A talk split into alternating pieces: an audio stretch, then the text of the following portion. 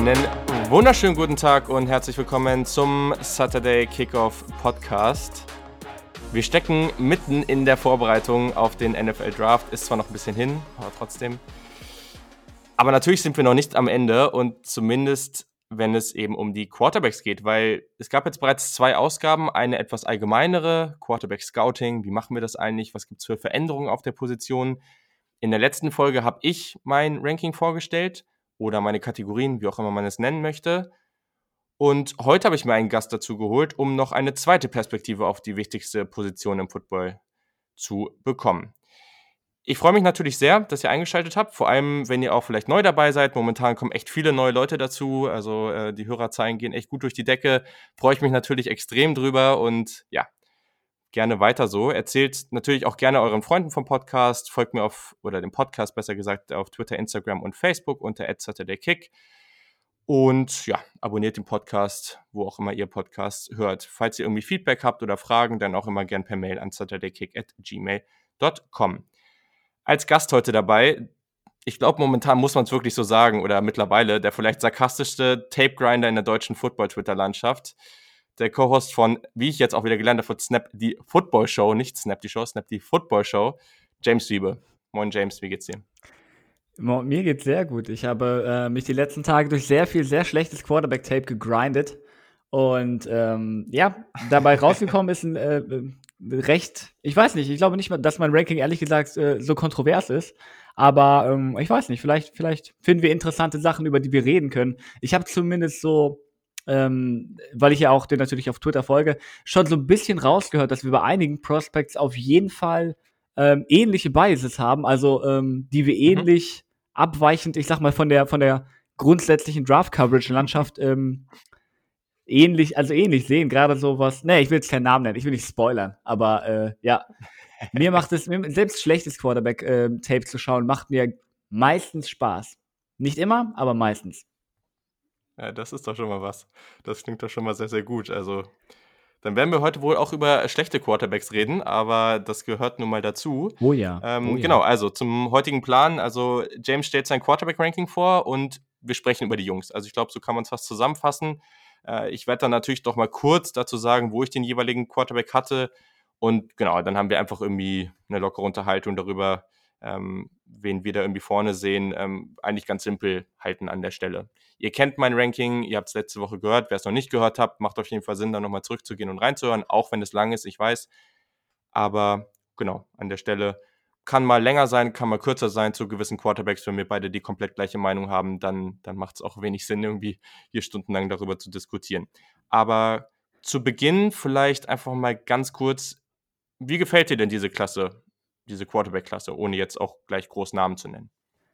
Es ist sehr interessant auf jeden Fall. Es ist ähm, ich habe gar nicht mal so viele Quarterbacks, vor denen ich jetzt wirklich begeistert bin. Ich denke, die, die, die oberen zwei, äh, da äh, gibt es kaum abweichende Meinung.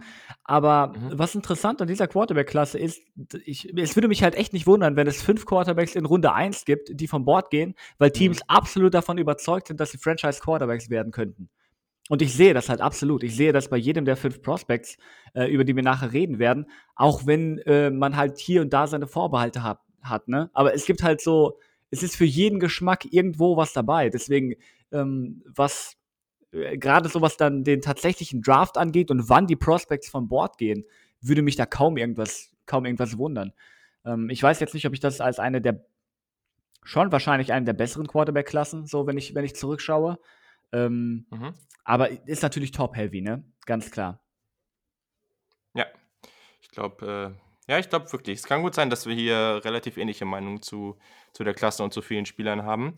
Und ich glaube, das würde ich auch definitiv unterschreiben. Also sehr top-heavy und dahinter hat man schon eine gewisse Tiefe mit, mit vielen spannenden Spielern. Also es sind einfach viele Spieler. Ich habe mir dieses Quarterback-Tape angeguckt und dachte mir, hm, ja, es gibt viele Spieler, wo ich wirklich, wirklich gespannt bin, wie das in der NFL aussieht. Ich bin mir nicht sicher, ob es hervorragend funktionieren wird. Aber ich bin sehr, sehr gespannt darauf, wie es dann wirklich da auch umgesetzt wird, falls sie dann mal irgendwann starten. Ich glaube, so würde ich es für mich zusammenfassen. Ja. Es gibt, ja, genau. Es gibt halt, halt viele Spieler, wo du, man sieht den Pfad zum Erfolg, weißt du? Äh, mhm. Der sieht für ganz viele Spieler auch völlig unterschiedlich aus, weil viele Spieler natürlich auch an anderen Sachen arbeiten müssen und sich weiterentwickeln müssen.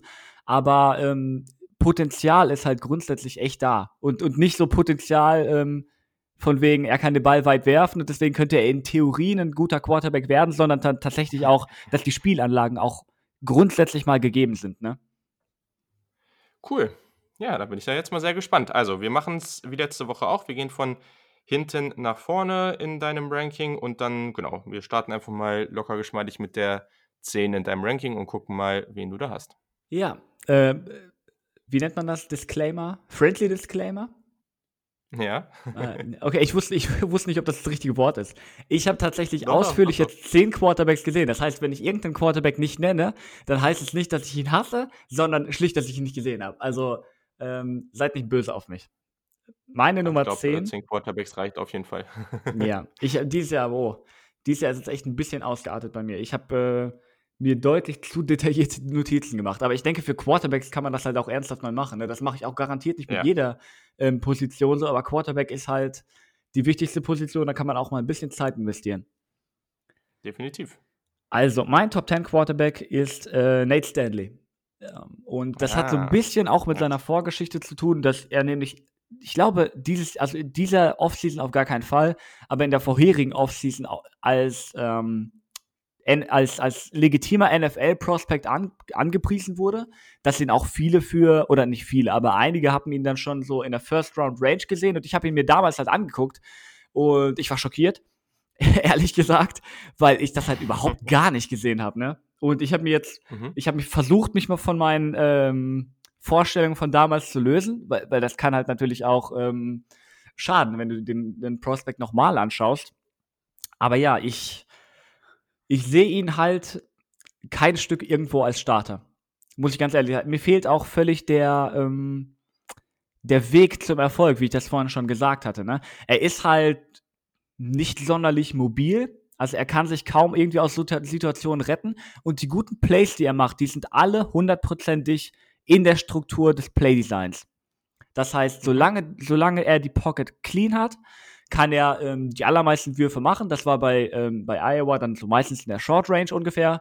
Ähm, aber abseits davon bietet er dir halt nicht wirklich viel. Ne? Wenn er unter Druck steht, reicht sein Armtalent erstens nicht aus, um dann auch auf Plattform ähm, gute Würfe anzubringen. Das heißt, wenn er ähm, seine Beine nicht perfekt stellen kann, wenn er nicht in seinen Wurf steppen kann, dann sieht es bei ihm halt echt nicht mehr so geil aus. Und wie gesagt, wenn du dann halt auch keine irgendwie überragende Athletik hast, was dann andere Quarterbacks vielleicht früh in der Karriere irgendwo retten kann, ne? Ich, ich sag mal, ähm, mhm. in der Richtung Josh Allen. Josh Allen ist bei weitem kein perfekter Quarterback und war auch damals kein perfekter Prospect. Aber du wusstest halt zumindest, dass ähm, wenn Dinge schief gehen, kann er immer noch die Beine in die Hand nehmen und damit wichtige First Downs laufen. Und damit war er gerade in seinem Rookie-Year ähm, auch unglaublich effektiv. Einfach weil für sowas kannst du als Gegner nicht Gameplan. Ne? Das sollte niemals mhm das sollte niemals das sein, worauf du dich stützt. Und das ist dann auch so ein bisschen die Frage bei Josh Allen. Aber es ist immer gut, die Option zu haben, ne? Und Nate Stanley ist halt, ist, ja, es klingt irgendwie ein bisschen plump, aber er hat schlicht irgendwo nicht das, nicht das NFL-Talent, was du brauchst. Denn so Pocket Presence ist auch nicht besonders gut. Ähm, seine innere Uhr, wie man das nennt, also, also schlicht dieser, wie soll man sagen, dieser Instinkt, ähm, wann du den Ball loszuwerden hast, wenn der, wann der Pressure ähm, bei dir ankommt, also äh, schlicht um Sex dann zu vermeiden. Ne? Das ist bei ihm auch ein großes mhm. Problem und ja, dann ist halt auch äh, nicht mehr so viel Raum für positive Sachen da. Ne? Also mhm. ich kann mir schon vorstellen, dass er ähm, ein paar Jahre in der Liga bleibt und dass, dass Teams ihn als Backup gerne haben werden. Aber ich kann mir kaum vorstellen, dass irgendein Team ihn als Starter auf dem Zettel hat. Oder dass er zum Starter wird, falls er denn mal muss. Ja, ich glaube, da gehe ich mit. Also gerade was du gerade zum Druck gesagt hast, äh, hier auch nochmal kleiner Tipp, guckt euch gerne mal das Spiel gegen Michigan an. Also Iowa ist da allgemein nicht klargekommen mit, äh, mit der Defense von Michigan, aber der stand da wirklich so konstant unter Druck und das ist dann auch nicht schön gewesen, was er da gemacht hat. Also ja. das war, äh, jo. Ich meine, ich meine da, da, da gab es auch das eine Play, äh, wo mir das das erste Mal wirklich heftig aufgefallen ist, das mit der inneren Uhr. Da hält er schlicht den Ball mhm. und es kommt ein Edge Rusher von, von hinten ungeblockt und jeder Zuschauer sieht ihn halt schon gefühlt eine halbe Stunde vorher. Und er wird umgehauen, fummelt den, Ball, fummelt den Ball und, und ich glaube, äh, Iowa hat sogar recovered, aber das war, das war wirklich ein sehr schlechtes Play. Ja, also Ich glaube, ich gehe bei den meisten Sachen auf jeden Fall mit. Also ich habe ihn jetzt als, als Backup eingeplant ähm, oder einkategorisiert. Ich denke, ich glaube, das ist so ein typischer, ja, so ein Fall, wo man es nicht, wo man es nicht wirklich sieht. Das ist ein Spieler, ich finde den grundsätzlich interessant. Ich glaube, wenn ich den als Backup in meinem Team hat, dann habe, dann fühle ich mich nicht schlecht damit. Also ich glaube, dann denke ich, dass der auch hier und da mal irgendwie, wenn er jetzt auch vielleicht ein bisschen in der Liga ist, dann auch ein ganz solider Backup mal hier und da sein kann. Aber mehr sehe ich jetzt persönlich bei ihm auch nicht. Eine Frage dazu, was ich ganz spannend fand. Also wir haben jetzt hier auch in diesem Draft noch ein paar Spieler, die meiner Meinung nach was heißt Probleme damit haben, aber viel ein Speed werfen. Und das sind dann eher die Spieler, die wirklich einen starken Arm haben, also die relativ wenig Touch mitbringen. So bei Nate Stanley ist es irgendwie eher das Gegenteil. Er hat jetzt nicht den krassesten Arm, aber er hat super viele Bälle, wo er wirklich, also als ob er den Ball irgendwie so rüberloppt. Also, also so extrem auch oft bei kurzen Würfen, wirklich, auch, aber was ich wieder gut finde, ist es halt sehr fangbar. Also wirklich so kleine Lobpässe, wirklich sehr, sehr leicht geworfen. Ähm, und das hat mir eigentlich teilweise ganz gut gefallen. Das Problem ist dann wiederum, dass er ähm, an vielen Stellen dann, wenn es auch über die Mitte ging, dann eben diese Touchpässe, die wirklich sehr, sehr leicht geworfen waren, dann auch versucht hat, in, kurz, in kleine Fenster zu werfen, was dann natürlich wiederum nicht funktioniert. Ähm, ist dir das auf Tape auch aufgefallen? Was hast du dazu gedacht? Oder ist das nur was, was äh, ich jetzt irgendwie besonders gesehen habe? Mir ist halt besonders aufgefallen, wenn er außerhalb der Pocket war. Ähm, ja, dass dann ja, halt echt mhm. die Armstärke kein Stück dafür ausreicht, wie bei anderen Quarterbacks, den Ball dann ähm, beispielsweise, wenn er nach rechts läuft, dann an die rechte Seitenauslinie noch irgendwie dann so ein enges Fenster ähm, kurz bevor der Receiver out of bounds geht zu zimmern. Das hat er halt gar nicht. Und deswegen außerhalb der Pocket, klar, so diese ähm, Play-Action-Rollouts, wo du dann den Fullback oder den Tight End in der Flat bedienst, diese mhm. ganz kurzen Würfe, das geht halt wunderbar, da ist er auch ziemlich akkurat bei. Aber das ist halt für mich so ein Abendtalent-Ding, ne? Ich glaube nicht, dass er unbedingt die Dinger immer lobben will. Ich glaube nicht unbedingt, dass er es besser kann. Ähm, manchmal siehst du von ihm Bälle mit relativ viel Zip, aber das sind dann halt auch die Dinger, wo er dann auch eine Pocket komplett frei hat, reinsteppen kann und den halt, keine Ahnung, gefühlt jeder von uns dann auch irgendwo hart werfen würde, weil halt die Konditionen perfekt waren. Aber ja, ich stimme dir, ich stimme dir absolut, äh, absolut zu. Cool, dann kommen wir zum nächsten. Wen hast du auf 9? Ich habe auf 9 Anthony Gordon. Und es hat mich auch schockiert, ah. als, als ich dann mein, mein Ranking gemacht habe und der so weit unten rausgekommen ist, weil ich nämlich echt einiges mochte ähm, an, seinem, an seinem Game. Und ein, ein Problem, und ich denke, die NFL hat sich in der Hinsicht deutlich ähm, entradikalisiert, um es mal so zu sagen. Aber es ist halt echt die Offense, in der mhm. er spielt, ne? Bei, mich, bei ähm, Washington State unter Mike Leach. Ja. Das ist halt, ich, ich weiß nicht, wie es momentan läuft, aber ich weiß, dass Mike Leach Offenses für lange Jahre seiner, äh, gerade seiner Anfangskarriere nicht mal ein Playbook hatten. Es, halt, es gab, mhm. es gab kein, kein niedergeschriebenes Playbook, wo du die Plays anschauen konntest, einfach weil es erstens so wenige waren und zweitens auch, weil Mike Leach dann irgendwo auf andere Methoden ähm, zum Lernen setzt. Aber das, ist, das hast du halt beim Senior Bowl dann sehr stark gemerkt, dass ähm, Gordon große Probleme hatte, ähm, einmal Plays zu behalten, die er dann übers Ohr bekommen hat und dann ähm, im Huddle wiederzugeben. Und ich glaube nicht, dass das so ein riesiges Problem ist, weil die NFL halt eher so jetzt in die College-Richtung geht seit einigen Jahren. Aber das musst du halt immer im Hinterkopf behalten. Ne? Dazu kommt dann, mhm. dass ähm, ja, also seine Fußarbeit ist extrem wild. Er ist ziemlich, ich, ja. ich halte ihn grundsätzlich für einen akkuraten Quarterback, aber seine, äh, mit seiner Fußarbeit maximiert er halt absolut nichts von seiner Armstärke und das ist ein Problem. Das, das, sieht so aus, als ob er keine, also er will, das will er damit nicht ausdrücken, aber es sieht so aus, als ob er da so lapidar ohne groß Lust irgendwie hinten rumsteht und den Ball irgendwo hinfeuert. Ja, genau. Bei ihm also, sieht es so aus, als ob die Beine halt dazu da sind, ihn zu dem bestimmten Spot in der Pocket zu bringen. Und mehr nicht. Ja. Und ähm, da, da, da kann man sich verbessern. Joe Burrow beispielsweise war letztes Jahr auch nicht besonders gut mit seiner Fußarbeit. Und deswegen sah es teilweise so aus, als hätte er einen ähm, recht schwachen Arm. Das hat er dieses Jahr deutlich geändert. Aber die Fußarbeit war selbst letztes Jahr nochmal deutlich besser als die von Anthony Gordon. Ähm, selbst die Fußarbeit von Drew Lock letztes Jahr war besser als die von Anthony Gordon. Und das, das sagt echt schon Jetzt einiges. Geht's los. ja, gut, ja. Ich, mu ich muss aber sagen, ich mochte Drew Lock letztes Jahr. Ich fand ihn echt gut. Ähm, ja. im, im, Rahmen natürlich seiner Möglichkeiten. Ähm, zurück mhm. zu Anthony Gordon. Ähm, ich glaube halt, er hat einerseits viel Arbeit vor sich und andererseits bietet er nicht so viel Upside wie, wie viele der anderen Quarterbacks in dieser Klasse. Und das ist so ein bisschen mein Problem. Ich mag ihn eigentlich, aber ähm, du hast halt so viel, woran du zu arbeiten hast und das, das, das High-End-Level, bei dem er ankommen könnte, ist schlicht nicht so hoch wie bei anderen Quarterbacks. Deswegen ähm, bin ich dann doch relativ low on him. Also ich kann, ich, ich habe meine Probleme, ihn mir selbst als Low-End-Starter vorzustellen. So, ne? Das wird sicher einige Zeit brauchen. Und selbst dann ähm, habe ich da so ein bisschen Bauchschmerzen mit. Also ich weiß nicht, ob du das vielleicht anders siehst, aber Anthony Gordon, eigentlich ein, jemand, den ich absolut als Backup in meinem Team haben würde, wenn ich mhm. einen guten Starter habe. Aber nicht, wenn ich einen Backup habe, den ich irgendwie großartig zu einem äh, Future Franchise Quarterback entwickeln will. Ja, also ich habe ihn, glaube ich, ich habe ihn ein bisschen höher als du, aber am Ende sind wir, glaube ich, relativ ähnlich. Also ich habe ihn jetzt als durchschnittlichen NFL-Starter, aber Low-End. Also so, so jemand, der konstant irgendwie in den Rankings 25 bis 32 gerankt ist und du immer denkst, so ja, okay, hm, ist es um ihn herum so gut oder nicht? Oder tauscht man ihn besser aus? Also ich glaube, da sind wir in einer relativ ähnlichen Gegend zumindest. Also was mir hat auf jeden Fall gefallen, der Touch bei einigen Würfen ist absurd. Also das ist ähm, wirklich, wirklich gut. Ähm, auch wirklich tolles Placement, gerade bei diesen paar wirklich teilweise auch sehr hoch geworfenen Bällen in, in die Endzone, die er dann teilweise hat. Ähm, wirklich sehr, sehr schön. Was mir wirklich gefallen hat, sind diese Sidearm-Würfe und so, die er hat. Also da kann er wirklich teilweise einen echt coolen, schnellen Release raushauen. Das war echt ganz geil. Ich glaube, und da stimme, mir, stimme ich dir zu 100% zu. Diese Mischung daraus, dass seine Fußarbeit, die man hundertprozentig verbessern kann, also Fußarbeit ist im Gegensatz zu Accuracy und all diesen Aspekten auf jeden Fall was, woran man arbeiten kann. Ähm, bestes Beispiel Patrick Mahomes, immer wieder. Aber das ist auf der einen Seite möglich, gleichzeitig muss man einfach sehen, und jetzt würde ich auch gerne noch, ich frage es andauernd und jeden, aber ich würde auch gerne dein Tag nochmal dazu hören. Er ist zu Saisonbeginn bereits 24 Jahre alt. Es gibt einige Spieler, die sind halt zwei oder zweieinhalb Jahre jünger als er zu dem Zeitpunkt. Und er hat eben noch viele Fundamentals, an denen er arbeiten muss. Also das muss man sich auch einfach mal, ne? Also wenn der seinen ersten Vertrag durch ist, dann ist er halt irgendwie 28, 29, so je nachdem, wie lange er dann bei dem Team ist. Also das ist halt schon wirklich extrem.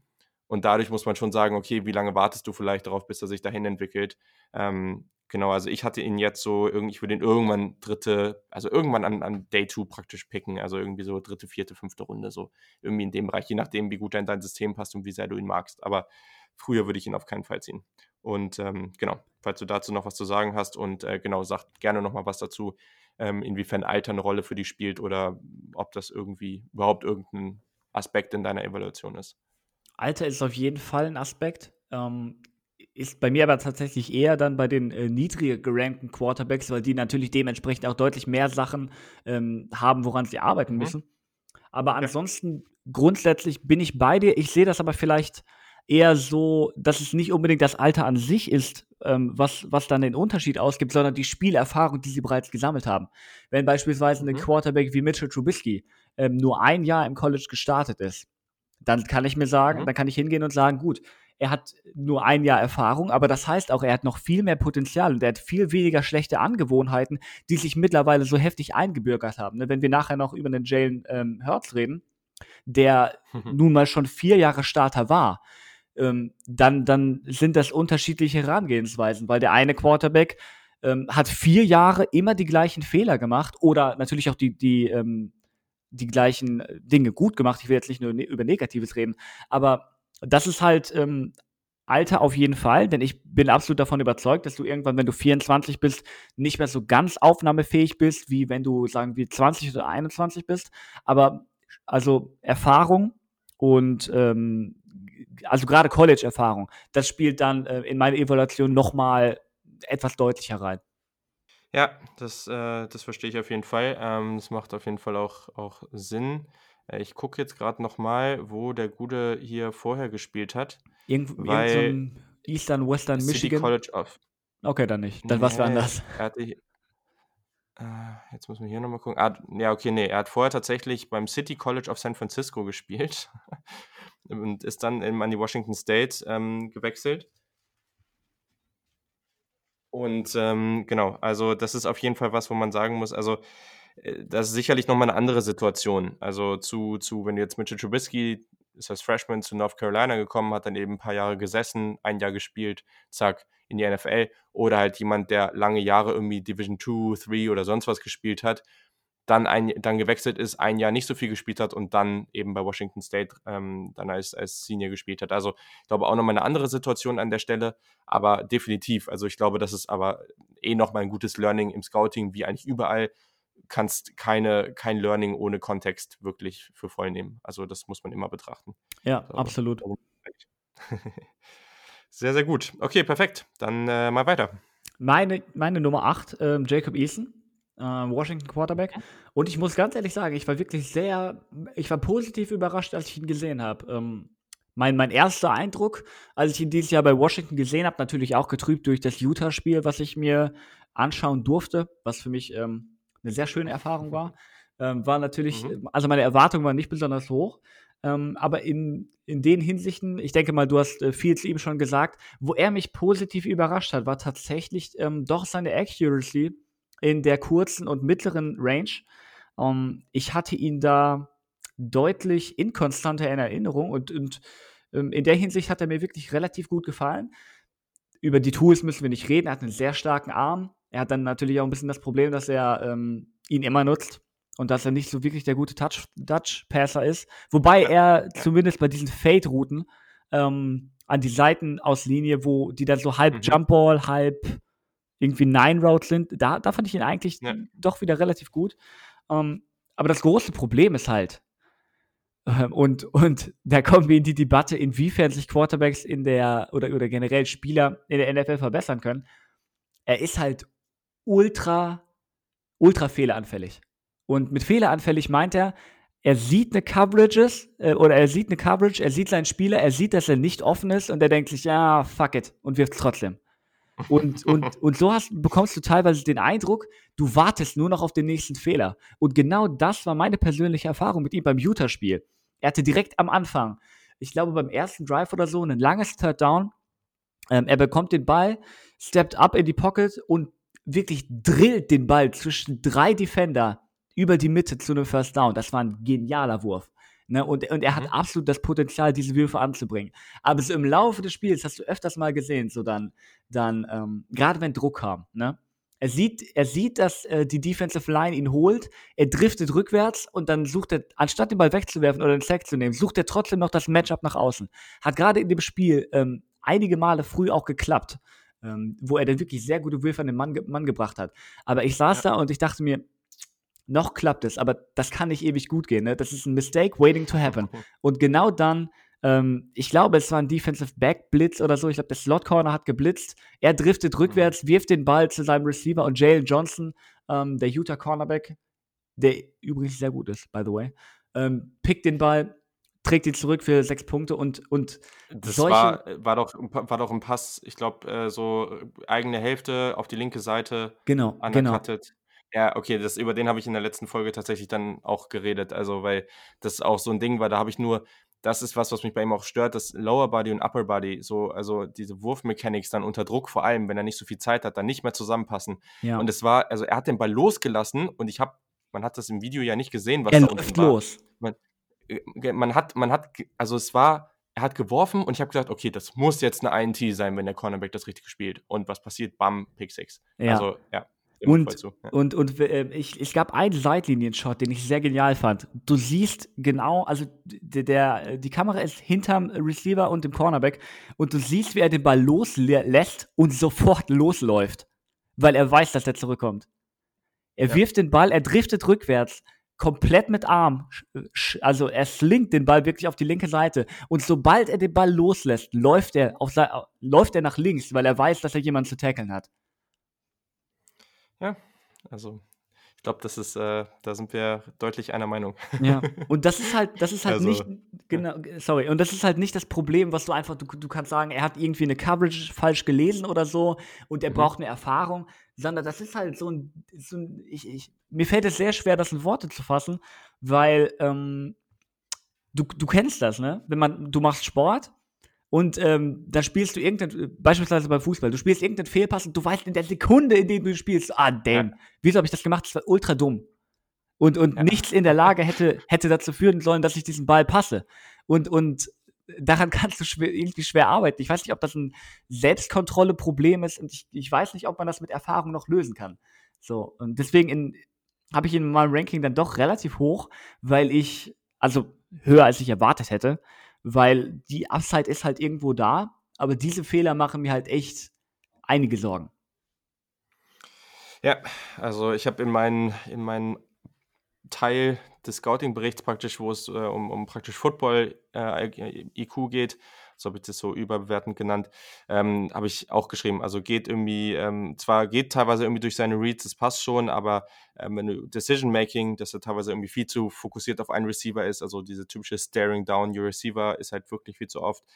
Processing Speed ist auch einfach echt zu langsam äh, an vielen Stellen. Und da ist halt, da bin ich mir immer unsicher, wie viel kannst du da wirklich besser werden? Wahrscheinlich schon, aber wie schnell passiert es dann?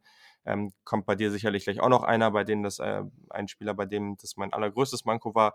Und dann eben so Pre-Snap-Reads. Ähm, und äh, das ist auch was, genau was du ihm gesagt hast. Der ist teilweise von extrem offensichtlichen Blitzern komplett überrascht. Ja. Und das ist sowas, wo ich mir denke, so, Junge, also so ein paar Sachen, also ist jetzt auch nicht, dass das sein erstes, äh, sein erstes Jahr als Starter war auch, ne? Also der ist noch nicht so alt. Jetzt muss ich kurz gucken, 22,5 beim Draft, das ist schon noch okay. Aber ja, also ich, wir haben ihn relativ ähnlich. Ich muss jetzt noch mal kurz gucken.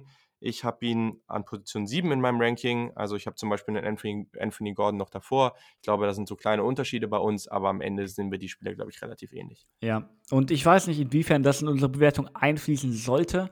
Aber man muss mal rausstellen, dass ähm, er den Job nicht so deutlich gewonnen hat äh, bei Washington, äh, nachdem er getransfert ist, ja. nicht so deutlich ja. gewonnen hat, wie man vielleicht hätte denken können. Das Rennen war relativ lange offen, weil er nämlich große. Es war, immer eine, es war lange eine Debatte. Mhm. Ja, es war lange eine Debatte, weil er nämlich große Probleme hatte damit, die Offense zu lernen. Und das ist gar nicht irgendwie so ein Intelligenzproblem. Es ist einfach die richtigen Entscheidungen oder, oder die, die Information dazu zu nutzen, ähm, im Spiel, im Laufe des Gefechts Entscheidungen zu treffen.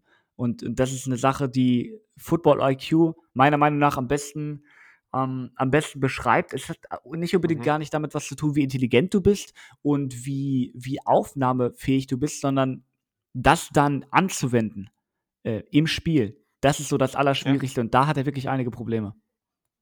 Ja, so eine Art Situationsintelligenz. Genau, also, genau das. So nenne ich es für mich immer. Also das ist was, äh, im Leben wie auch, wie auch auf dem Footballfeld sind oft so Sachen, wo man es dann, wo man bei Menschen oder Spielern halt merkt, dass es geht gar nicht um das konkrete Wissen, aber man merkt einfach so, okay, die, die können irgendwie schneller schalten als andere oder eben langsamer. Und das ist auf dem Footballfeld natürlich nochmal viel auffälliger, ja. weil da siehst du es direkt.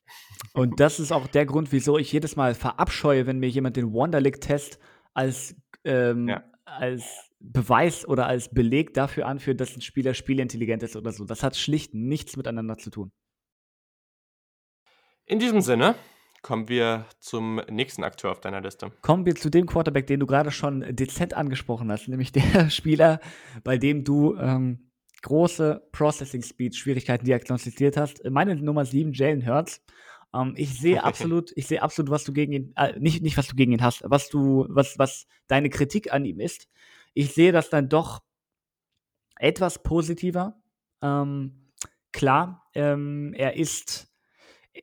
Ihm wurde es dieses Jahr wirklich bei, bei Oklahoma sehr einfach gemacht. Denn ähm, wenn du dir anschaust, welche, welche Plays du bei Oklahoma ähm, wirklich mit NFL-Plays vergleichen kannst, also was, mhm. wo du das runterbrechen kannst, so von wegen, da muss er genau das können, was er NFL später brauchen wird. Das sind nicht unbedingt viele Plays. Ne? Da sind viele Screens dabei, da sind ähm, viele Play-Action-Fakes dabei, da sind viele Gimmick-Plays. Ich will es nicht so nennen, weil es eigentlich böse klingt. Ähm, dabei ist es ein Kompliment für seinen Playcaller. Aber es sind so viele Plays dabei, die du nicht unbedingt übertragen kannst. Aber mir ja. gefallen halt grundsätzlich seine Tools dennoch.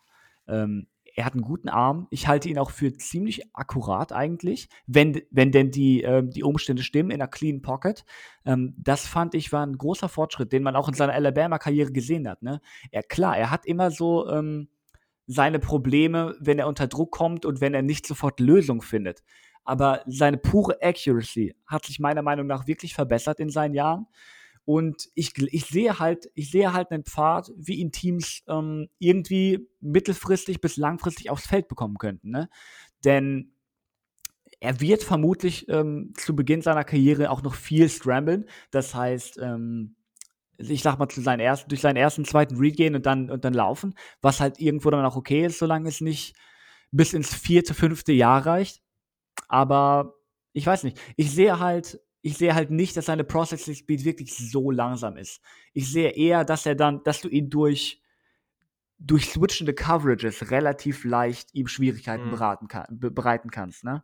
Wenn, wenn du ihm ein ganz normales Play gibst, er diagnostiziert die Defense vor dem Play, dann kann er, solange sich die Defense nicht ändert und sein Play ihm Antworten bereithält, dann kann er durch den ersten, zweiten, dritten Read gehen und den Ball an, äh, anbringen. Aber sobald sich dann halt irgendwas ändert, sobald dann beispielsweise ich weiß nicht, die kurz vor dem Snap in, in, in Zone switchen oder wenn der eine Safety in die Box rotiert und du dann auf einmal statt einem Two-High-Look einen One-High-Look hast, da hat er dann Probleme. Und dann findet er nicht immer sofort die schnellen Lösungen. Und das ist genau das, worüber wir gerade geredet haben. Ne? Das ist, wie hast du es genannt, Situationsintelligenz? Jo. Genau.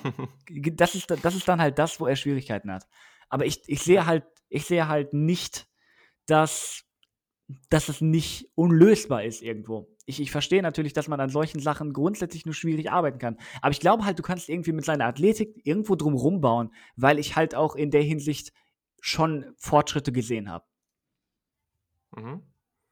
Ja, spannend. Also ich muss ehrlich sagen, ich würde es ihm unglaublich wünschen, weil, also einfach ein cooler Typ, der einfach auch viel erlebt hat im College. Ja, also ich glaube, ich habe alles dazu gesagt. Äh, Pressure Awareness ist äh, von, von einem anderen Stern. Das sind so Sachen, die kann der unglaublich gut. Der ist unglaublich dynamisch, ähm, tolle Escapability und all diese Aspekte. Als Passer ist ja, Processing Speed war für mich dann schon einfach ein größeres Problem. Und kommt noch dazu, dass ich für mich hat er zu oft zu früh an, ist er zu früh angefangen zu laufen. Also ich glaube einfach, dass der zu wenig Pass-First-Quarterback ist ähm, mit seiner Athletik, ähm, um in der NFL wirklich als Starter gut sein zu können. Vielleicht irre ich mich auch, keine Ahnung, aber ich glaube, momentan ist das jetzt so jemand, wo ich nicht ganz gesehen habe. Aber da lasse ich mich gerne vom Gegenteil überzeugen. So. Ja. Ähm, wo, wo, mir, wo du gerade seine Pressure Awareness ansprichst. Jetzt ist mir auch gerade aufgefallen, das Play, was ich vorhin bei ähm, Nate Stanley angesprochen hatte, weißt du, wo er lange in der Pocket steht, dann umgehauen wird. Ja. Ich meine, das war nicht er, das war, das hatte ich jetzt verwechselt mit Jalen Hurts. Ich weiß nicht genau, welches Spiel es war. Es kann, es kann das Bowl-Game gewesen sein, aber das habe ich auf jeden ich bin mir mittlerweile sehr sicher, dass es Jalen Hurts war, was auch nicht unbedingt für ihn spricht. Das stimmt. Aber wiederum, also äh, muss ich vielleicht dann nochmal für ihn was sagen. Also im Gegensatz dazu gab es unglaublich viele Plays, wo von hinten jemand kommt und er kann ihn eigentlich nicht sehen und auf einmal bricht er halt irgendwie so in die andere Richtung aus und lässt den Typen völlig im Regen stehen. Also äh, macht schon Spaß, ihn da oft zuzugucken. Ja. Aber genau, da am besten ganz klare Empfehlung, guckt euch das Tape selber an und bildet euch eine eigene Meinung. Ja, denn so, du ähm, kannst teilweise, sorry, ja? du, du kannst teilweise halt, das ist so das Spannende daran, Spieler zu evaluieren. Du kannst den gleichen Spieler sehen, du kannst die gleichen Stärken und Schwächen sehen, aber letztendlich, wie du das dann bewertest, dann, da kann man bei verschied völlig verschiedenen Sachen bei rauskommen. So.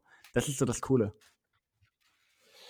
Ja, absolut. Also, und das ist auch total spannend, ne? Weil ja. dann kannst du eben an, an so vielen Stellen irgendwie, obwohl das gleiche Tape vielleicht sogar guckst, dann achtet man vielleicht auf äh, unterschiedliche Aspekte auch in der Situation. Also du kannst ja auch ein, ein Play fünfmal angucken und dann guckst du hier, okay, jetzt mal kurz schauen, okay, wie schnell war eigentlich sein Release? Und dann guckst du jetzt, okay, wie geht er mit seinen, mit seinen Augen irgendwie durch die, durch die Coverage und dann guckst du irgendwie, okay, welche, welche Defense haben wir hier überhaupt, wie, wie läuft der Receiver seine Route, trifft er ihn genau da, wo er ihn treffen, also so viele Aspekte, also ja, das kriegt man kaum hin, bei jedem Play alles abzudecken, was man eigentlich gerne abdecken würde. Ja, ja, auf, auf jeden Fall. so ist das halt. cool, dann ähm, schließen wir Jalen Hurts mal ab und kommen zum nächsten Spieler. Ja, mein Nummer 6, recht ähnlicher Spieler wie Jalen Hurts. Und ich bin da sehr auf deine Meinung gespannt, denn ähm, ich als Utah-Fan bin natürlich irgendwo dann biased, weil ich sehr viel von Tyler Huntley gesehen habe. Aber ich halte, ich halte tatsächlich Tyler Huntley für einen signifikant besseren Spieler als Jalen Hurts. Bin ich ganz ehrlich. Da bin ich bei dir. Ich habe ihn nicht so hoch, aber da bin ich bei dir. Ich habe ihn deutlich davor. Ähm, und das Ding ist schlicht, ähm, ich halte ihn für einen deutlich disziplinierteren Pocket Passer als Jalen Hurts. Mhm. So, das mhm. sieht bei, bei Tyler Huntley nicht immer schön aus, ne? Wenn er, und, und ich meine das wirklich auch rein optisch, weil ich glaube, dass es effizient ist. Aber wenn er beispielsweise den Ball aus der Shotgun, in der Shotgun bekommt, dann, dann hat er erstmal Dead Feet, also er steht und dann, und dann setzt er sein, gerade bei Timing wirft, ne? Und dann setzt er seine Füße und wirft. Und das sieht optisch halt echt manchmal ähm, so aus, als, als könnte er schlicht irgendwie, keine Ahnung, den Ball nicht passen. aber das ist, es ist halt nicht unbedingt so, wie du es beibringen würdest, aber gerade im Quick Game kann es wirklich effektiv sein und, oder, und effizient sein. Und ähm, grundsätzlich halt Tyler Huntley, ähm, für die Leute, die ihn nicht gesehen haben, äh, ziemlich athletischer Quarterback, ne? Ja. Auf jeden Fall nicht in, irgendwie in der Richtung von, von Lamar Jackson, aber schon auf jeden Fall so, dass du ihn als designten Runner einsetzen kannst. Um, das ähm, ist der Spieler, also ich habe das auch, ich habe noch so Kategorien für mich gemacht, habe es auch letzt, letztes Mal gesagt, das ist der Spieler, also wenn Leute nach Lamar Jackson fragen, dann sagt man erst, es ist niemand nur annähernd in der Nähe, aber wenn ihr einen Spieler in dieser Draft-Class wollt, der der athletischste ist oder der am schnellsten laufen kann, wenn wir es jetzt mal runterbrechen, dann ist es für mich Tyler Huntley. Ja, und, und es gibt auch interessante Parallelen tatsächlich zu Lamar Jackson und ich will auf gar keinen Fall irgendwo ähm, andeuten, dass es die ähnliche, ähnliche Kategorie Prospect ah, ist, weil ja, ich ja, auch. Ich, ähm, ich habe schon die Überschrift, die, den Titel für die, für die Ausgabe. Tyler Huntley gleich Lamar Jackson. Von James Weber. Ja, ja, genau. Nein, aber ähm, er, er, bewegt sich wirklich auch als, als, als ähm, Passer in der Pocket sehr, sehr gut. Und gerade Pressure Awareness, das ist ein Ding, wo er deutlich besser drin ist wie als Jalen Hurts. Und das war auch ein Teil von Lamar Jacksons Game im College, was mir sehr gefallen hat, was irgendwie völlig untergegangen ist bei vielen Analysten, lange nicht bei allen, aber bei vielen Analysten ist völlig unter, untergegangen, dass klar, Jackson hatte seine Accuracy-Issues, ne? Und das waren signifikante Probleme, die er da hatte. Aber wie er sich in der Pocket bewegt hat und wie effizient seine Fußarbeit in der Pocket war, das, das war schon wirklich beeindruckend. Das, das sehe ich zumindest in Ansätzen bei Tyler Huntley auch.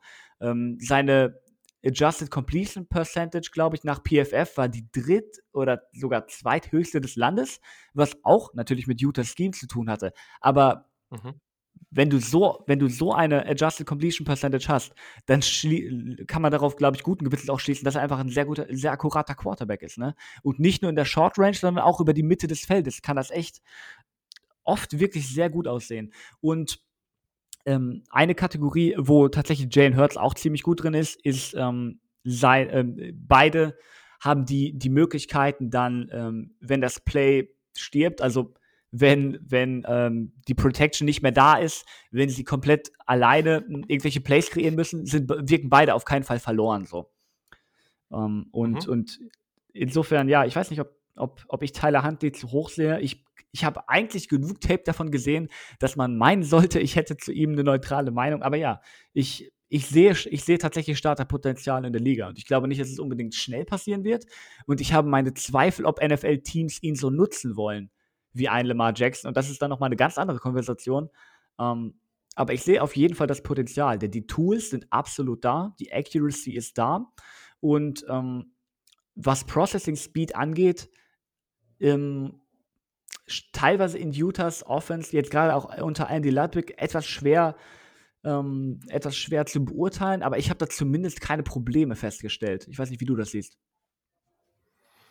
Nö, also ich glaube, ich bin bei den meisten Dingen irgendwie deiner Meinung. Ich glaube, ich sehe ihn grundsätzlich einfach noch einen, Tacken tiefer. Also ich, ich habe ihn jetzt nicht als Starter eingeordnet, aber ich sehe das schon, was du sagst. Also auch bei der Accuracy, was du gerade gesagt hast, ähm, stimme ich absolut zu. Das ist auch was, also ähm, gerade auch der Aspekt der Accuracy. Ich habe zum Beispiel auch einfach die Accuracy bei tiefen Pässen, habe ich auch als Stärke, äh, weil der macht da teilweise echt hervorragend, einen hervorragenden Job. Also ähm, da sind wirklich viele, viele gute Bälle dabei.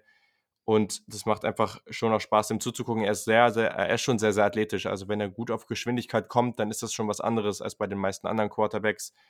Ähm, wie gesagt, ich habe ihn ein bisschen niedriger eingeordnet, aber das ist auch in so einer Gruppe, wo das alles sehr, sehr eng ist. Also ich glaube, da kann man viel hin und her wechseln und ich bin mir da, glaube ich, selber noch nicht sicher, ob ich jetzt ähm, ihn da vielleicht noch mit den einen oder anderen tausche an der Stelle. Also ein Spieler, den ich da noch ganz interessant fand, war eben zum Beispiel Bryce Perkins von Virginia, ähm, der ich sag mal, ein ähnlicher, die, die, haben auch schon unterschiedliche Stärken und Schwächen, aber auch einfach von der Athletik und wie sie spielen und dass sie, wenn man, wenn man ihnen beim Spielen zuguckt, dass man sich erstmal denkt, bei dem Release und sowas, ja, hm, ist jetzt auch nicht so super konstant und ähm, ich glaube, da gibt es schon einige Parallelen, deswegen finde ich die beide eigentlich ganz spannend und fände die beide mal irgendwo cool, wenn die irgendwann ihre Chance bekommen.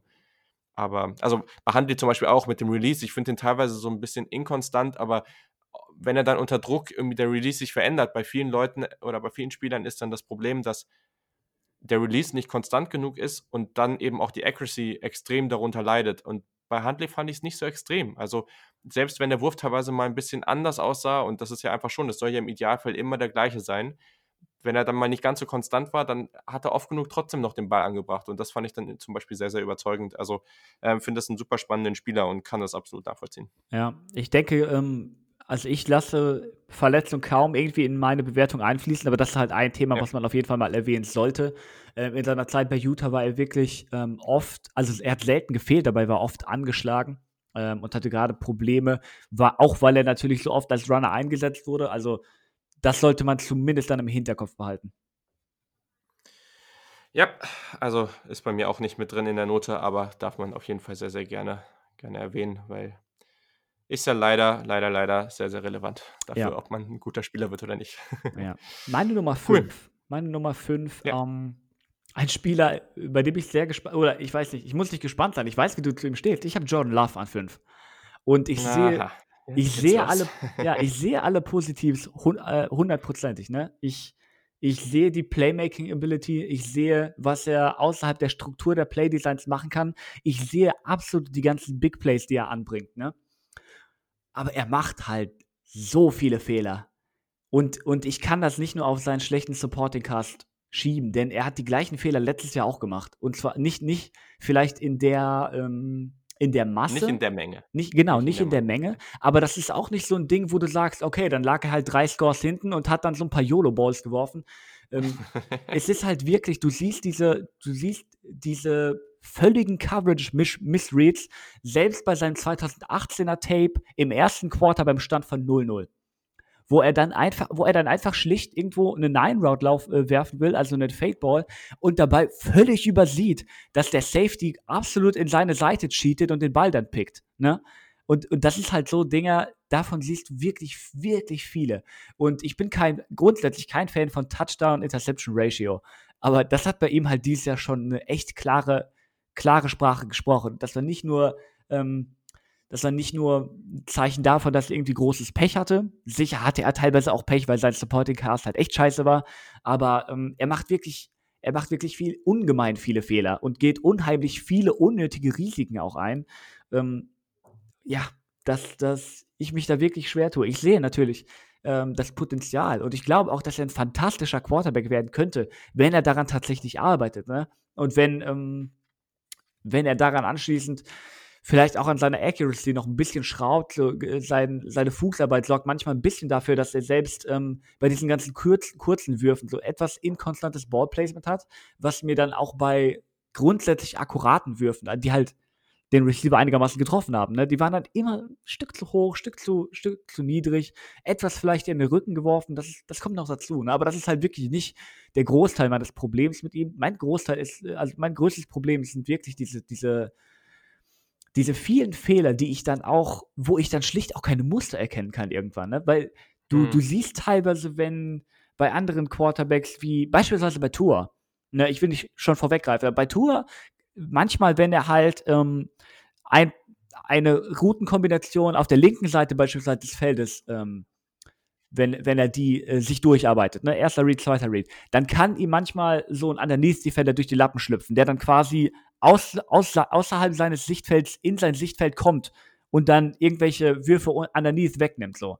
Das ist ein, ein Fehler, den man bei Tour wirklich konstant sieht und dann kann man ihn sich irgendwo dann erklären und daran kann man arbeiten. Ich sehe bei Jordan Love wirklich überhaupt kein Muster. Es ist teilweise eine Mischung daraus, viel zu spät im Playdesign wirklich across the body den Ball dann irgendwo über die Mitte zu werfen, wo dann, keine Ahnung, das geht nicht mal bei Men. Und, und, und, und wie gesagt, so Sachen, die ich angesprochen habe, Dinge, die er Pre-Snap absolut sehen müsste, sieht er nicht oder ist es ihm egal oder er denkt, er kann den Ball dann trotzdem anbringen und, und das klingt jetzt, keine Ahnung, jetzt wo ich mich reden höre, klingt es auch halt heftig negativ, ne? Ich sehe, aber ich sehe halt natürlich, ich sehe den Plan, ich sehe, was Teams an ihm mögen. Und deswegen gehört er auch zu der Quarterback-Riege, wo es mich halt kein Stück wundern würde, wenn der jemand in der ersten Runde zieht. Ne? Nur ich persönlich habe meine Bauchschmerzen hm. damit. Also ich habe ich hab gerade nochmal geguckt. Ich habe genauso in meinen Notizen stehen beim, beim Thema Interceptions, also ein, ein, einer der Sätze, die da stehen teilweise sind, teilweise sind es einfach merkwürdige Momente, bei denen man nicht sicher sein kann, wie es dazu kommen konnte. ja. Und das hast du gerade eins zu eins beschrieben. Also ich glaube, das ist absolut, ich glaube, das hat jeder so, diese Momente mit ihm, wo man sich denkt, so, ey, was ist da eigentlich los? Ja. ähm, und man kann sich auch nicht so wirklich erklären. Also definitiv, ich glaube, es ist und deswegen dieses Thema Bias. Also man wird da nie rauskommen aus dem ganzen Thema. Also man, man kann nicht objektiv sein. Das geht eh nie. Aber auch hier geht es vielleicht sogar noch weniger. Ich glaube, es ist beim Scouting einfach oft so, du siehst verschiedene Spieler, du siehst verschiedene Stärken und Schwächen und, und wie sie spielen. Und dann bei dem einen Spieler siehst du halt, gewichtest du gewisse Sachen, also du hast gewisse Fähigkeiten, die du mehr und weniger gewichtest und du schaust den Spielern und bei dem einen entscheidest du dich halt dafür zu sagen, okay, aus Grund A, B, C glaube ich nicht dran und, und bei dem anderen aus Grund D und E und F bist du halt irgendwie dafür oder sagst irgendwie, ja, okay, ich glaube daran, dass er die Sachen noch in den Griff bekommt, ich glaube daran, dass er sich eben positiv entwickelt. Und ja, ich glaube, das ist bei Jordan Love so ein Riesending. Also ich glaube, jeder sieht, dass, also jedem, jedem macht es in gewissen Situationen total viel Spaß, ihm zuzuschauen, wie der Ball aus seiner Hand springt, was er teilweise für Würfe an den Mann bringt, sensationell. Und dann jeder sieht diese anderen Momente und dann muss jeder für sich entscheiden, ist es jetzt was, womit ich leben kann oder eben nicht. Also ich glaube, es wird schon so ein paar James Winston-Momente in seiner Karriere geben. Das äh, ist, glaube ich, einfach so.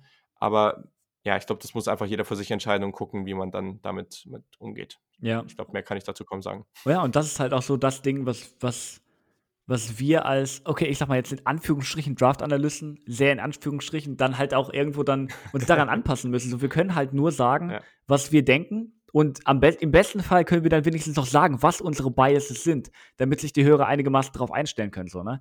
Wenn ihr mich zu einem 6-6 Quarterback was, was sagen hören werdet, dann müsst ihr euch immer darüber, darüber, im Klaren sein, dass ich halt, keine Ahnung, ich bin nicht der Meinung, dass man so groß sein sollte, wenn man Quarterback spielen will. So, sage ich ganz ehrlich. Ich habe wirklich, und das jetzt, ich habe das auch über die letzten Jahre konstant beobachtet, ich habe mein Problem mit dieser Art Quarterback.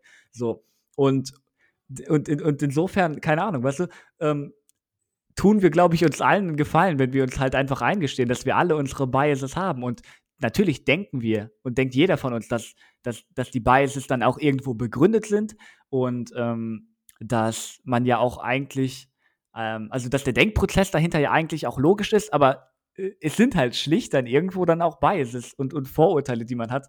Ähm, ja. Und es ist halt normal irgendwie. Total. Und jetzt bin ich richtig gespannt, ob jetzt schon der nächste oder der, der eine 6-6 Quarterback, der noch kommt, kommt oder ob es noch ein anderer Spieler davor ist. Er kommt, er kommt. Und ich habe ich hab extra so eingeleitet, weil ich nämlich genau, genau diese Probleme mit Justin Herbert habe. Ich sehe hundertprozentig, was Teams an ihm mögen. So. Und der große Unterschied von mir zu ihm und Justin Love ist halt, ähm, beide sind halt irgendwo ziemlich inkonstant teilweise, aber Justin Herbert mhm. geht dabei halt viel weniger Risiken ein. Was ähm, bei mir der klare Grund dafür ist, dass ich ihn halt höher habe als Jordan Love. Ähm, mein Ding ist halt, dass wirklich seine Accuracy mega inkonstant ist, wenn er unter Druck gerät. Und, und damit meine ich mega inkonstant. Es ist wirklich, du siehst ihn völlig, also wirklich völlig freie Leute in der Mitte des Feldes verfehlen. Und das ist gegen Druck besonders so, aber halt nicht nur gegen Druck. Und, und das ist so mein, mein, wirklich mein größtes Fragezeichen. Denn wenn du dir anguckst, was du als Quarterback in der NFL wirklich gut machen musst, ähm, dann ist es eigentlich relativ langweilig. Du musst die Bälle aus, wenn du eine clean Pocket hast und einen freien Mann hast, musst du den Ball anbringen. So, das ist, das klingt extrem basic, aber das sind, so sind schlicht die meisten NFL-Plays aufgebaut. Ne? Die meisten NFL-Pässe, die der Quarterback wirft, da, da, ist er nicht unter Druck und dann äh, hat er einen relativ klar definierten Read und einen, einen Spieler, den er anwerfen muss. Und Justin Herbert kann, kann viele, viele Dinge, macht er wirklich gut. Aber da habe ich halt echt ein Fragezeichen, ob er das konstant kann, weil ich wirklich mehr als ein und mehr als zwei und mehr als zehn Plays gesehen habe, wo er die, eine freie Pocket hat, mehr als genug Zeit hat, seine, seine, seine Füße zu setzen, denn er bei, hatte bei Oregon eine wirklich sehr gute Offensive Line und dann Spieler über die Mitte komplett verfehlt. Und es ist, und das war, das ist wirklich ein, ein heftiger Head-Scratcher für mich gewesen, weil ich daraus auch nicht wirklich schlau geworden bin. Ähm, da hat er so, ne, seine, seine Downside ist halt wirklich sehr niedrig. Auf der anderen Seite, ähm, was ich auch so ehrlich gesagt nicht erwartet hätte, seine Highs, also seine besten Würfe, die er anbringt, sind für mich die besten der Klasse. Das sind wirklich auch und, und dann kurioserweise auch unter Druck, ne? Er wird gehittet, er sieht den Spieler kommen, er zieht seine Throwing Motion aber komplett durch, wird genau, völlig genau, zerstört, Punkt, ja. wird, wird, völlig zerstört und bringt den Ball in, an ihm, ja. Ja, in, in ein enges Fenster über die Mitte oder, oder wirft dann selbst noch einen ziemlich akkuraten, tiefen Pass und, und das ist so mein Dilemma, was ich mit ihm habe. Und das ist, da knüpfen wir jetzt an das Thema an. Ich kann absolut sehen, wie, wie Teams so einen in, seinem, in ihrem Team haben wollen, ne? Weil du denkst, ich werde an seiner Fußarbeit arbeiten und diese Big Plays werden da, dabei ja sicher nicht weggehen und dann kann ich die neg negativen Plays minimieren und dann habe ich einen sehr guten Quarterback, ne? Sehe ich absolut. Nur, ich weiß nicht. Das ist, das ist so inkonstant, ne? Und du hast es mir Pre-Show ja schon gesagt. Ich bin halt auch irgendwie nicht mit ihm warm geworden. Und es, es mag daran liegen, dass er so groß ist und dass, dass ähm, natürlich auch so Sachen wie Release und so, dass die dann halt auch nicht so schnell sein kann wie bei anderen Quarterbacks, schlicht weil. Weil da einfach mehr Moving Parts sind. Ne? Es ist halt so, wenn du größer bist, wenn du 6-6 bist, dann wirst du den Ball schneller rausbringen als Kyler Murray, äh, wirst du den Ball eher langsamer rausbringen und eher eine loopendere, also so eine, so eine Windmühlen-Motion haben als beispielsweise Kyler Murray. Ne? Das ist in der Natur der Sache, da kann er nichts für. Aber das ist halt, das, das sind diese ganzen Aspekte, die sich für mich anhäufen, wenn ich über, über Justin Herbert nachdenke. Ja, also ich glaube auch hier, äh, ist äh, überraschend, wie viele Ähnlichkeiten wir sehen. Ist es nicht also, langweilig? Was mich, äh, ja, ich weiß. Aber also, äh, was mich wirklich verwirrt hat, sind gerade über die Mitte oder bei relativ freien Würfen, der hat ja einen brutal starken Arm aber so viele Bälle, die unglaublich kurz und niedrig gekommen sind. Also, das hat mich unglaublich verwirrt, dass er auch äh, also, es gab wirklich viele Sequenzen, wo ich dachte, nicht, dass er ihn rechts und links also, daneben wirft den Ball. Nein, er wirft ihn einfach andauernd zu kur also, ja. einfach in den Boden so. Und da ich äh, also, ich bin daraus nicht schlau geworden. Ich weiß nicht so richtig, was das Problem war, aber also, wie gesagt, ich glaube, Justin Herbert hat für mich auch so einen Floor an Draftpositionen oder in diesem Ranking, weil irgendwo gibt es schon gewisse Sachen, wo man einfach sagen muss: „Okay, ja, wenn man jetzt irgendwo in der Top 10 Nate Stanley rumlaufen hat, dann kannst du nicht in die gleiche Richtung irgendwie Justin Herbert packen. Das ist einfach, das sind zu viele Tools, das ist, das ist einfach eine andere Liga, die die beiden spielen. Aber gleichzeitig, am Ende kann es auch einfach sein, dass Nate Stanley einfach seinen Stiefel runterspielt. Und der macht das, was er gut kann und das funktioniert dann einigermaßen und dann kann er eine Offense, die halt stark daran angepasst werden muss, irgendwie zum Laufen bringen.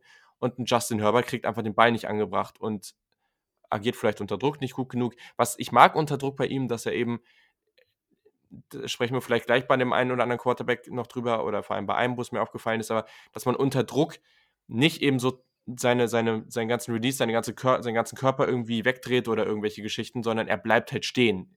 Wenn der Druck auf ihn zukommt, kommt, dann juckt ihn das nicht. Der zieht das Ding durch und das ist natürlich gut zu sehen, aber gleichzeitig die Accuracy dabei, wie gesagt, es gab ein paar Spiele, da fand ich es ganz okay, aber gleichzeitig dann eben auch wieder nicht so. Und ja, also ich glaube, du hast ganz gut beschrieben. Der Floor ist relativ niedrig bei ihm. Ja.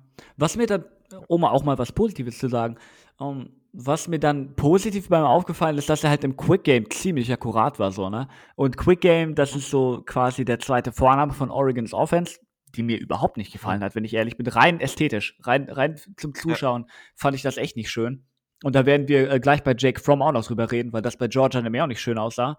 Aber so in der, in der Hinsicht habe ich halt überhaupt keine Probleme mit Justin Herbert. Ne? Wenn du ihn von Tag 1 in der Offense schmeißt, wo du ganz viel Quick Game hast, viele Screens, viele ähm, viele Smoke Routes, viele Slants über die Mitte. So daran ist er wirklich gut. Und da habe ich auch öfters mal gesehen, dass er ähm, seine, seine Pässe an Coverage anpassen kann. Ne? Wenn beispielsweise er dann einen Slant wirft und dann kommt ein Linebacker über die Mitte, dann wirft er ihn, es sieht, es sieht erstmal so aus, als ob er ihn irgendwie in den Rücken des Receivers wirft. Ne? Aber er wirft ihn dann flach und ähm, so, dass quasi der Receiver runtergehen muss, aber auch kein Risiko geht, ähm, voll eins auf die Nuss zu bekommen.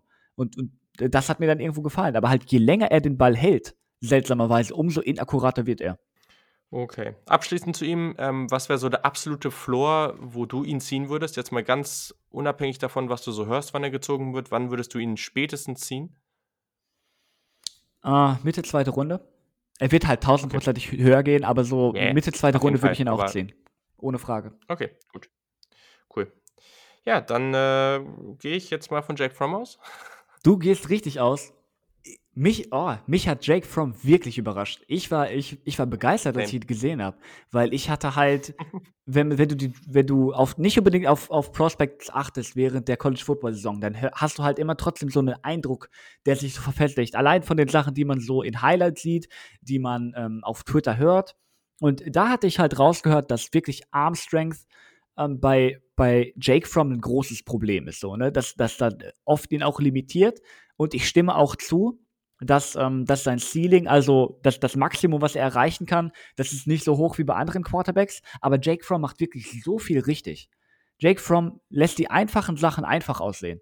Und das ist eine gute Sache, ne? Es ist, ähm, Im Quick Game hat er überhaupt keine Probleme. Da ist er sehr akkurat. Er gefällt mir auch über die Mitte, wenn er beispielsweise Play Action in Georgias Offense ähm, gespielt hat. Da bringt er Bälle über die Mitte sehr gut, mit sehr, sehr gutem Ballplacement auch an ähm, maximiert immer ähm, Yards after the Catch Möglichkeiten und, und auch halt bei den, bei den tiefen Pässen, ne, von denen man nicht unbedingt erwartet, dass ähm, ein Spieler mit vergleichsweise schwachem Arm die anbringt, sah er wirklich gut aus. Ne? Das waren dann ähm, nicht unbedingt so die Art von Nine Routes, also von, von, von Go-Routes über außen, wo er dann versucht, den Spieler in Stride zu treffen, also wo er dann eine Touchdown erzielt, sondern eher diese Fade-Routes, ne? wo er da, wo mhm. dann der Receiver. Ja versucht, sich Platz an der Seitenlinie zu verschaffen, während er downfield läuft und, und From ihn den Ball dann quasi beim Verlassen des Spielfelds in die Hände wirft. So diese Rainbow-Dinger.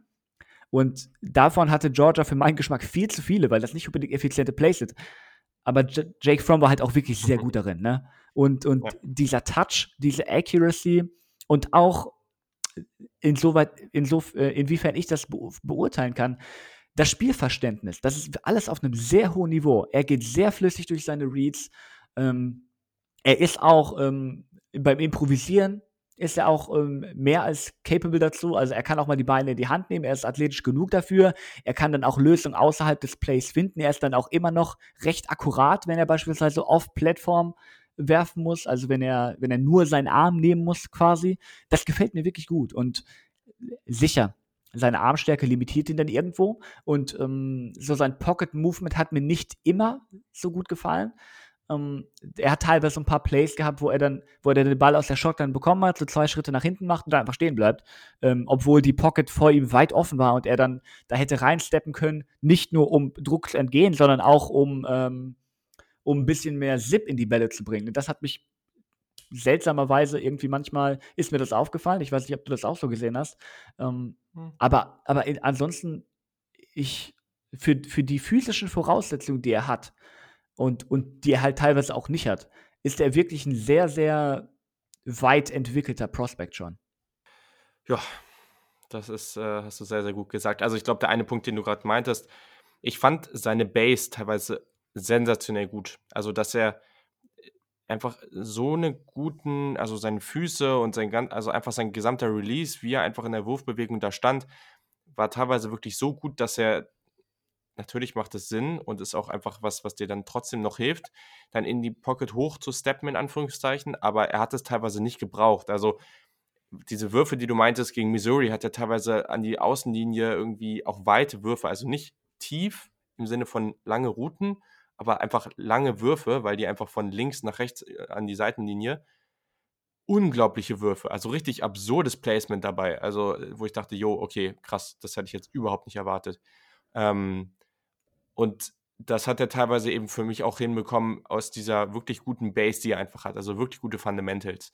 Ähm, weiß ich nicht. Also ich glaube, das ist mir jetzt nicht so stark aufgefallen wie bei dir, mag vielleicht auch richtig sein, aber am Ende stimme ich mit allem, was du sagst, äh, absolut überein. Also ich war unglaublich positiv überrascht von ihm und halte ihn für einen absoluten Kandidaten, einfach ein qualitativ guter NFL-Starter zu werden. Ja, und, und in der Hinsicht bin ich auch sehr gespannt, wie NFL-Teams ihn sehen, weil du halt immer bei der Combine diese alten Stories hörst, von wegen ähm, bei diesen On-Air-Drills, wo du dann quasi nur mit deinem Receiver Bälle wirfst. Und äh, da wird immer wieder gesagt, du musst die Far-Out treffen. Also, wenn du auf der linken Hashmark bist, musst du eine Out-Route an die rechte Seitenlinie konstant anbringen. Mhm. Und, und das ist so, hört man oft so, dass das so der Standard ist für NFL-Quarterbacks. Und das kann Jake Fromm wirklich sehr gut. Und du, du siehst halt teilweise, wo dann wirklich ihm etwas mehr Armstärke gut tun kann, ne? Auch wenn es über die Mitte geht teilweise. Aber diese Bälle wirkt, bringt er halt wirklich konstant an. Das hat man mehrere Male gesehen und das hat mich auch wirklich sehr beeindruckt. Ja, sehr gut. Dann kommen wir jetzt mal zu den beiden Quarterbacks, die uns wahrscheinlich noch viel mehr beeindruckt haben. Ha, jetzt, äh, jetzt geht's los. So, jetzt bin ich mal gespannt. Ich weiß nicht, wie viel du Verletzungen und so weiter mit einbezogen hast. Ich habe es in meinem Ranking überhaupt nicht mit einbezogen. Ähm, und deswegen ist es am Ende auch so, wie, wie es jetzt ist. Aber wen hast du denn auf Platzierung 2? Also, wenn, wenn wir Verletzungen mit einspielen lassen, habe ich Burrow auf 1 und Tagovailoa auf 2. Wenn ich Verletzungen nicht einspielen lasse, dann auch. Also, äh, mhm. okay. Ähm, das Ding ist, und, und ich will nicht schon wieder anfangen, über negative Sachen zu reden, aber halt der, der größte Unterschied für mich bei den beiden Quarterbacks ist, denn die sind von den Voraussetzungen eigentlich relativ ähnlich. Weder Joe Burrow noch Tua haben so irgendwie einen großartigen Arm, was jetzt beispielsweise Patrick, Patrick Mahomes oder so ausgemacht hat. Ne? Die sind beide da eher so überdurchschnittlich, auf gar keinen Fall so, dass es irgendwie ein Problem darstellt. Ne? Und, und Armstärke ist generell kein, nicht, nicht so ein Ding von wegen, je mehr, desto besser, sondern du musst irgendwo ein gewisses Level haben. Und dann, wenn du mehr hast, hilft es dir halt irgendwie so, aber halt auch nicht so viel. Ähm, und, und Tua ist halt in, innerhalb des, der, der Struktur eines Plays ist er phänomenal. Wirklich beinahe perfekt. Also, ich habe selten einen mhm. Quarterback gesehen, der mir auch so, der so flüssige Bewegung hat, so rein aus athletischer Sicht in innerhalb der Pocket. Ne? Wirklich eine sehr gute Pressure Awareness. Ähm, er, ist, er hat teilweise wirklich phänomenales Ballplacement. Ne? Und das hat mir bei Jake Fromm schon sehr gut gefallen. Aber bei Tua und auch bei Joe Burrow, um vorzugreifen, ist es wirklich auf nochmal einem anderen Level. Es ist wirklich. Also kannst die beiden auch einfach zusammen machen. Also ist ja, ich glaube, wir müssen die beiden eh gemeinsam betrachten. Also ja, kannst gerne ja. so ein bisschen miteinander vergleichen einfach. Ja, es ist, beide haben wirklich ein phänomenales Ballplacement. Ne? Es ist wirklich, ja. es ist auch einfach, es ist auch einfach wirklich schön anzuschauen, so, ne? Und, und der große Unterschied zwischen den beiden, und beide machen extrem viel richtig, aber der große Unterschied für mich ist, dass wenn Tour unter Druck gerät, ähm, seine Mechanics, gerade auch sein, ähm, seine Release und seine Fußarbeit, die leiden dann darunter und das siehst du. Und ich will ihm zugute halten, dass er dabei noch immer relativ akkurat ist, so, ne? Er hat dann nicht diese Würfe, wo er, wo er dann einen Prospect äh, oder einen, äh, einen Wide Receiver völlig überwirft, so in Coverage und das ist und das dann Interception wird. Aber die, die Bälle sind dann halt immer so ein, so ein Stück zu weit nach hinten, die, so dass die dann halt auch teilweise nicht mehr fangbar sind, teilweise etwas zu hoch, etwas zu tief, so das ist Kritik auf einem sehr hohen Niveau. Aber das macht Joe Burrow halt wirklich besser. Und gerade, gerade auch was, was, was Pocket Awareness angeht und darin sich mit, mit effizienter Fußarbeit innerhalb einer sehr engen Pocket immer noch Raum zu verschaffen, das ist da ist, da ist Burrow einfach nochmal komplett auf einem anderen Level. Du hast teilweise Plays gesehen, wo er dann wirklich, er bekommt Druck und dann steppt er nach vorne, steppt einen kleinen Schritt zur Seite in, in eine Lücke, die ich gar nicht so hätte sehen können und wirft dann den mhm. Ball irgendwie so 15 Yards downfield für ein neues First Down. Ich korrigiere mich, wenn ich falsch liege, aber ich meine, es gab da wirklich einen so einen Wurf gegen, gegen Texas bei Dritter und 13 oder Dritter und 10 und so. Und das war eines der besten Plays, die ich dieses Jahr gesehen habe, ohne Frage. Auf so vielen Leveln war das so viel richtig, ne? Einerseits in die Pocket zu steppen, dann nach links zu steppen, immer noch die, die Haltung zu haben, um dann einen akkuraten Wurf zu bringen. Und das ist bei Burrow wirklich, wirklich hervorragend. So, er ist immer in der Lage, den Ball zu werfen, sofort. Ne? Und das ist halt so, was ich bei Tyler Hunt, die Dead Feet in der Pocket teilweise angesprochen habe. Das ist bei ihm dann halt nicht so. Und, und Burrow ist das exakte Gegenbeispiel dazu. Dann den Ball trotz dem, dass er halt seine, seine Füße kaum noch in den, in, den, in den Wurf stellen konnte, weil er gehittet wurde, ne? Den Ball dann trotzdem mhm. noch mit rein mit Arm-Talent und ähm, mit, mit Accuracy den Ball an den Mann zu bringen. Das ist, also, das war das ist wirklich eines der besten Plays, das ich in dieser, mindestens in dieser Draft-Klasse zumindest gesehen habe. Und ähm, Tua ist halt extrem gut innerhalb, innerhalb der Play-Designs und er bringt auch unter Druck teilweise wirklich hervorragende Plays. Ich meine, mich da an einen Play gegen LSU zu erinnern. Ähm, da trägt er eine Play-Action-Fake aus, das heißt, er, er dreht den Rücken zu Defense und als er sich umdreht, äh, ist direkt ein Blitzer da und ist bereit, ihn zu sacken. Und er weicht ihm aus, weicht noch einem Spieler aus, in der gleichen Bewegung quasi, und wirft dann den Ball äh, ähm, ähm, auf die andere Seite des Felds zu Jerry Judy, der dann nicht soll nicht negativ klingen, der dann wieder auch noch ein Stück zu tief war, aber halt den, den Ball überhaupt in die Richtung zu bekommen, überhaupt ja. den ja. Weg dahin zu schaffen, diese Entscheidung zu treffen, das ist auf einem riesig, riesig hohen Niveau. Und wenn Tua Tagovailoa einigermaßen verletzungsfrei bleibt, und das ist ein, ein großes Fragezeichen, weil es halt nicht nur die Hüftverletzung ist, aber wenn er einigermaßen fit bleibt, dann the sky is wirklich the limit bei ihm. Das ist er macht so viele Sachen so gut und, und ich fände es einfach unglaublich schade, wenn er irgendwie keine wirkliche NFL-Karriere auf die Beine stellen kann, weil sein Körper es nicht zulässt. Also, ich sehe tatsächlich Burrow klar vor Tagovailoa, ähm, auch ohne die, die Injury Concerns, aber trotzdem halte ich Tour wirklich für einen fantastischen Quarterback. Ah, ja, sehr schön. Ja, sehr, sehr, sehr, sehr gut zusammengefasst. Also, äh, ich habe ja Tour auf 1 tatsächlich. Aber, also ich habe das auch letztes Mal schon gesagt, das ist für mich, das sind Nuancen zwischen den beiden. Und gerade wenn du jetzt, ich weiß auch jetzt schon, das habe ich, ich weiß nicht, ob ich das in der letzten Folge gesagt habe, aber ich weiß auch jetzt schon, dass ich mir die beiden immer wieder bis zum Draft angucken werde und mir noch lange nicht sicher bin, wer am Ende wirklich dann auf eins sein wird. Also ich finde es unglaublich schwierig, gerade wo du jetzt auch nochmal über das Pocket Movement von Burrow geredet hast ah, das ist an vielen Stellen so unglaublich gut. Also das, ja, also das hat mich oft so geschockt, was der da rausgehauen hat. Dann im gleichen muss ich dann wieder überlegen, okay, er hat in dieses ganze Umfeld hat absolut gestimmt für ihn. Das hat er vorher nicht so hinbekommen. Welchen Einfluss hatte das jetzt? Äh, Tour ist teilweise einfach, also ich glaube wirklich, dass wenn der verletzungsfrei bleibt, dass das so ein, ein Spieler wie Drew Brees sein kann, der einfach mit seinen Augen einfach die Safeties da hinten einfach leitet, wie er will und, und einfach irgendwie äh, da unglaublich, unglaublich gut einfach genau das durchsetzt, was er irgendwie machen will und, und sein, praktisch seine Spielweise der Defense ja so überstülpen, weißt du? Also was, was er da einfach, was er da raushauen kann, das ist, die können beide so viele Dinge so unglaublich gut und es ist, ich finde es ganz, ganz schwierig, da den rauszunehmen, der am Ende wirklich der ist, den ich höher sehe, wenn du einfach nur drauf guckst, was die irgendwie auf dem Feld geleistet haben, weil das Ding ist gleichzeitig, auch hier ist wieder so ein gewisser Bias dabei, oder habe ich mich zum Beispiel auch erwischt und deswegen bin ich da auch nochmal ganz intensiv reingegangen, weil Tour, bei Tour hat man fast ein bisschen vergessen nach der Saison, dass er über so lange Zeit so unglaublich dominant war, weil er einfach dann viel verletzt war und, und dann war auf einmal Joe Burrow da und jeder ist komplett am Ausfreaken gewesen und auch völlig legitim, aber das hat man teilweise dann schon wieder nicht vergessen, aber es war so ein bisschen in, im Hinterkopf mehr und ich finde es ganz, ganz schwierig. Also ich muss da definitiv noch mal mehr reingucken und ich werde das bis zum Draft immer wieder machen und mal schauen, wen ich dann vorne sehe.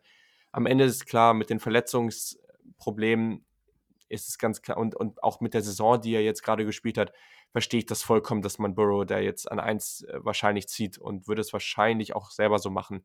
Aber ähm, ja, also es sind einfach zwei Spieler, die unglaublich viel Spaß machen, die auch anscheinend das richtige Mindset zu haben scheinen so. Also ähm, beide ganz unterschiedlich, aber beide ja irgendwie auch sehr gelobt von den eigenen Teams und Coaches. Also sehr, sehr cool. Und ich glaube, es sind einfach zwei Spieler, auf die man sich extrem freuen kann. Ja. Ähm, was mir bei, bei Tour dieses Jahr auch aufgefallen ist, er hatte halt gerade so, wo er dann wieder angeschlagen war, wo er dann äh, nach seiner kurzen Verletzungspause zurückkam, da musste er halt wirklich viel gegen Adversity auch ankämpfen. Dann sah es früh in Spielen oft nicht so gut aus. Ähm, und, und mir hat wirklich gefallen, wie er sich dann da, da auch durchgearbeitet hat. Ne? Auch gegen LSU. Gegen LSU hat am Anfang halt wirklich nicht viel geklappt so. Und, und der hatte auch ein paar Fehler gemacht, aber halt wie er dann gegen Ende nochmal wirklich alles versucht hat und, und auch es irgendwo geschafft hat, sich aus diesem Loch rauszuspielen. Das fand ich wirklich beeindruckend so. Und, und bei Joe Burrow, ähm, er, er war halt nicht so in diesen Situationen, nicht so viel jedenfalls, ne, weil er einfach so ein mhm. Teil eines so dominanten Teams war. Ne? Und er hat natürlich auch einen riesigen Anteil davon gehabt, gerade so in der zweiten Saisonhälfte.